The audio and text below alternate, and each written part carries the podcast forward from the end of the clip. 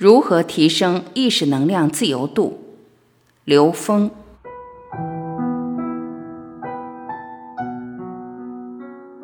这个问题是大家经常提出的一个问题。我这边给大家的回答是：其实我们人类所有智慧系统都是在让我们提升意识能量自由度，而且都提供了不同的方法。实际上，我们跟内在的高维空间的连接本身就是给我们提升自由度创造条件，而且提升意识能量自由度这件事情本身发生在当下，它发生在当下，也就是所谓的觉悟。当我们真正在每一个当下保持我们意识能量的正向状态的时候，其实我们遇到的所有的事情，那个觉知就会让我们去超越那个认知障碍。超越认知障碍的那一瞬间，你就在提升。超越认知障碍，主要是要去颠覆它。为什么要颠覆呢？因为所有的认知都是我们对念的执着。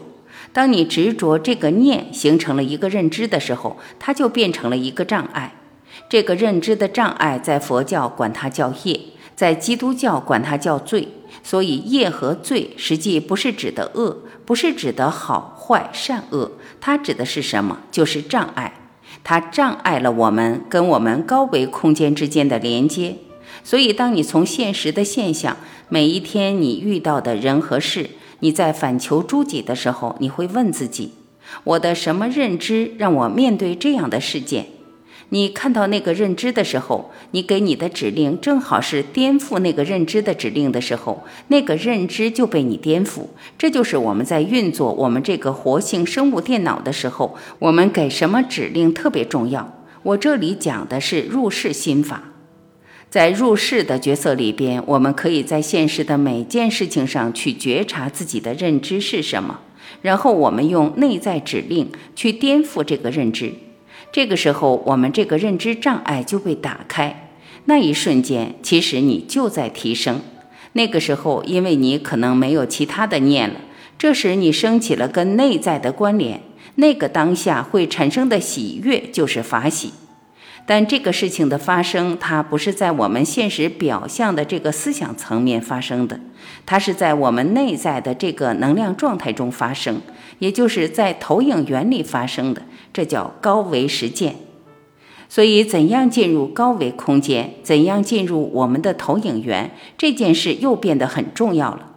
所有的内观，所有的打坐、站桩、祷告。持咒、诵经，全是让我们进入内在的高维的方法，这是高维实验条件。那我们把它整个总结出来以后，它就是五个净。第一是干净，随时清理我们内在不干净的那些杂念；第二是平静，让我们的心随时处于一种平静的状态；第三是恭敬。那个内在的 n 为 n 趋于无穷大的宇宙智慧，比我们现实的生命的呈现多出了无穷的无穷次方倍的智慧。那么高境界的智慧跟我们之间的差异太大了。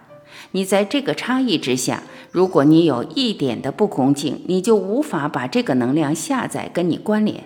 所以，保持无条件的恭敬是跟你内在高维关联的一个基本条件。第四是镜子。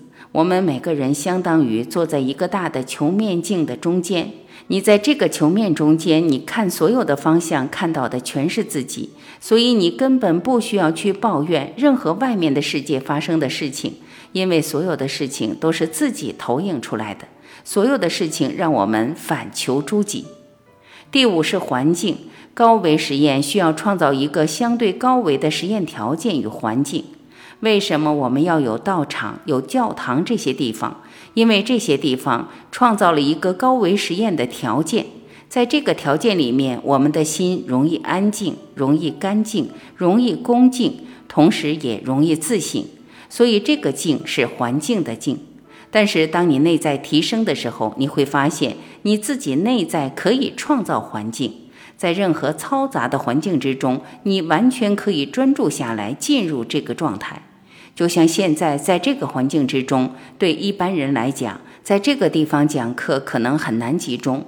但当我自己专注在这儿的时候，周围的环境跟我一点关系都没有，我可以完全专注在这个环境里边。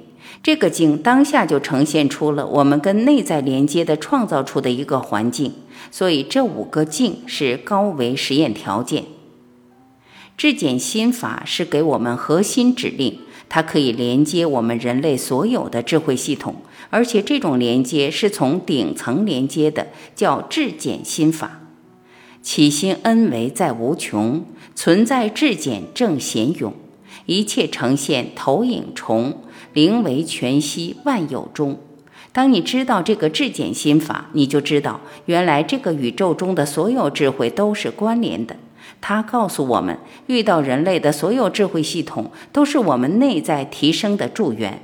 你开放的，你不纠结于想这些系统之间，他们到底谁对谁错。你只要不执着这个，所有智慧系统都将全部变成自己的助缘，每个当下都可以让你提升。第二是入世心法，就是信愿行正。相信本自具足有无上正觉大愿，然后随时当下的心行，最后随时执心是道场率性知味道的验证。第三是随时创造高维实验条件，就是那五个境。所以说，怎样进入高维，怎样跟高维连接，从理论上是这样。那现实中，我们每一个人的实践是因人而异的，因为每一个人的功课不一样。